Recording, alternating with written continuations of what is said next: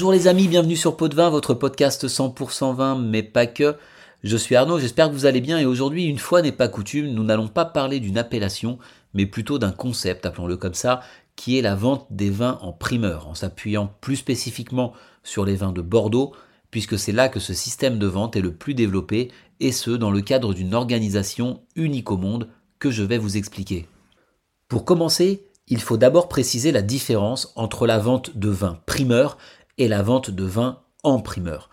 La vente de vins primeur concerne des vins mis en vente très rapidement après la vendange, en général avant le printemps suivant la récolte, donc avec un élevage très court. Le meilleur exemple est celui des Beaujolais nouveaux qui sont commercialisés à partir du troisième jeudi de novembre qui suit la récolte. Tout cela, vous le savez si vous avez écouté le podcast sur ce thème. En revanche, la vente des vins en primeur, ce qui nous intéresse aujourd'hui, c'est autre chose. En fait, cette vente fait référence à un système de vente qu'on retrouve essentiellement dans le Bordelais, consistant à vendre au printemps suivant la récolte des vins qui sont en cours d'élevage, en barrique et donc non commercialisables.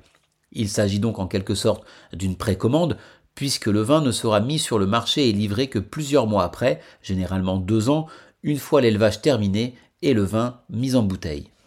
Puisqu'on va beaucoup parler de Bordeaux, maintenant il faut que je vous explique comment fonctionne le business du vin sur la place de Bordeaux. Il y a trois acteurs principaux, les viticulteurs, les châteaux, les domaines, ceux qui produisent le vin, ensuite les courtiers et enfin les négociants. Alors, quel est le rôle de chacun?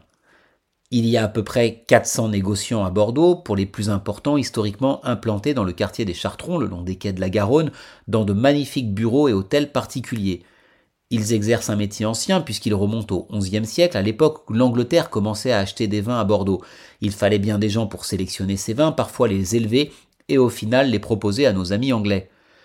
Aujourd'hui, le rôle des négociants reste la diffusion et la commercialisation des vins obtenus auprès des domaines et châteaux via un système d'allocation puisque la grande majorité, disons 70-75% des propriétés, 90% pour les grands crus, ne vendent pas leurs vins directement aux clients finaux, mais d'abord à ces négociants spécialisés dans les crus classés, ou les marques, ou encore les vins plus modestes. Entre ces fameux négociants et les propriétés, il y a d'autres acteurs, ce sont les courtiers. Ce sont donc des intermédiaires qui ont un rôle de conseil auprès des deux parties, et surtout la mission de rapprocher l'offre de la demande et de veiller à la bonne exécution des contrats. Ils sont actuellement une centaine sur Bordeaux, et se doivent d'une part de connaître parfaitement les domaines pour lesquels ils travaillent, leur terroir, leur choix de vinification et leur vin, et d'autre part d'être en mesure de proposer aux négociants les vins qu'ils recherchent pour satisfaire leur clientèle. Ils ont également un rôle supplémentaire, consultatif, dans la fixation du prix des vins vendus en primeur et dans la cotation générale des vins de Bordeaux. Ainsi, à Bordeaux, 75% des transactions entre les propriétés et les négociants passent par le courtage. C'est donc un très gros business. Donc vous comprenez maintenant que lorsque vous achetez un cru classé de Bordeaux, le château le produit, un courtier trouve des acheteurs négociants moyennant une commission, les négociants les revendent à des distributeurs qui les revendent aux clients finaux. Bref, ça fait beaucoup d'intermédiaires. Et dans le cadre de cette organisation très particulière, vous avez donc la vente des vins en primeur. Historiquement, cette pratique remonte au XVIIIe siècle, lorsque les négociants bordelais se rendaient dans les châteaux quelques mois avant les vendanges pour estimer et acheter la récolte sur pied, s'occupant généralement par la suite eux-mêmes de l'élevage et de la mise en bouteille des vins. Aujourd'hui, c'est un peu différent puisque les propriétés font leurs propres élevages. Tout se passe alors lors d'une fameuse semaine de dégustation de ces primeurs, une grand-messe du vin mise en place dans les années 70 et qui a lieu chaque année au mois d'avril. Les professionnels du vin du monde entier, la presse et des dégustateurs goûtent les vins, rédigent leurs comptes rendus sur chaque vin et leur donnent des notes essayant d'estimer la qualité du millésime. Ces notes sont-elles fiables puisque les vins commencent à peine leur phase d'élevage? Ça, c'est un autre débat. Et suite à ça, les châteaux commencent leur campagne de primeur avec des prix qui tiennent compte à la fois des notes données au vin par les critiques et de la demande qui en découle. Historiquement, seuls les grands crus classés participaient aux primeurs, mais aujourd'hui la plupart des domaines, disons de qualité, le proposent.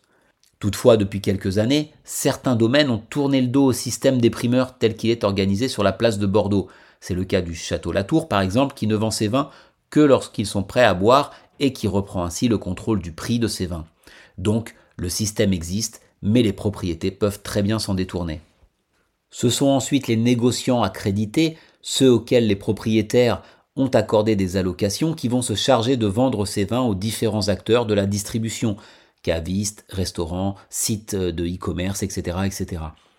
Une fois les transactions effectuées, les vins achèvent leur élevage à la propriété jusqu'à la mise en bouteille, puis sont livrés entre 18 et 24 mois après la période de primeur. Quels sont les avantages et les inconvénients de cette pratique? L'intérêt principal, c'est d'obtenir des bouteilles à un prix plus attractif que le prix une fois le vin embouteillé et commercialisé.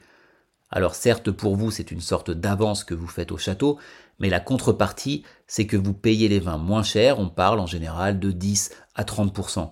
Cela vous permet également d'avoir la certitude d'acquérir les vins que vous souhaitez.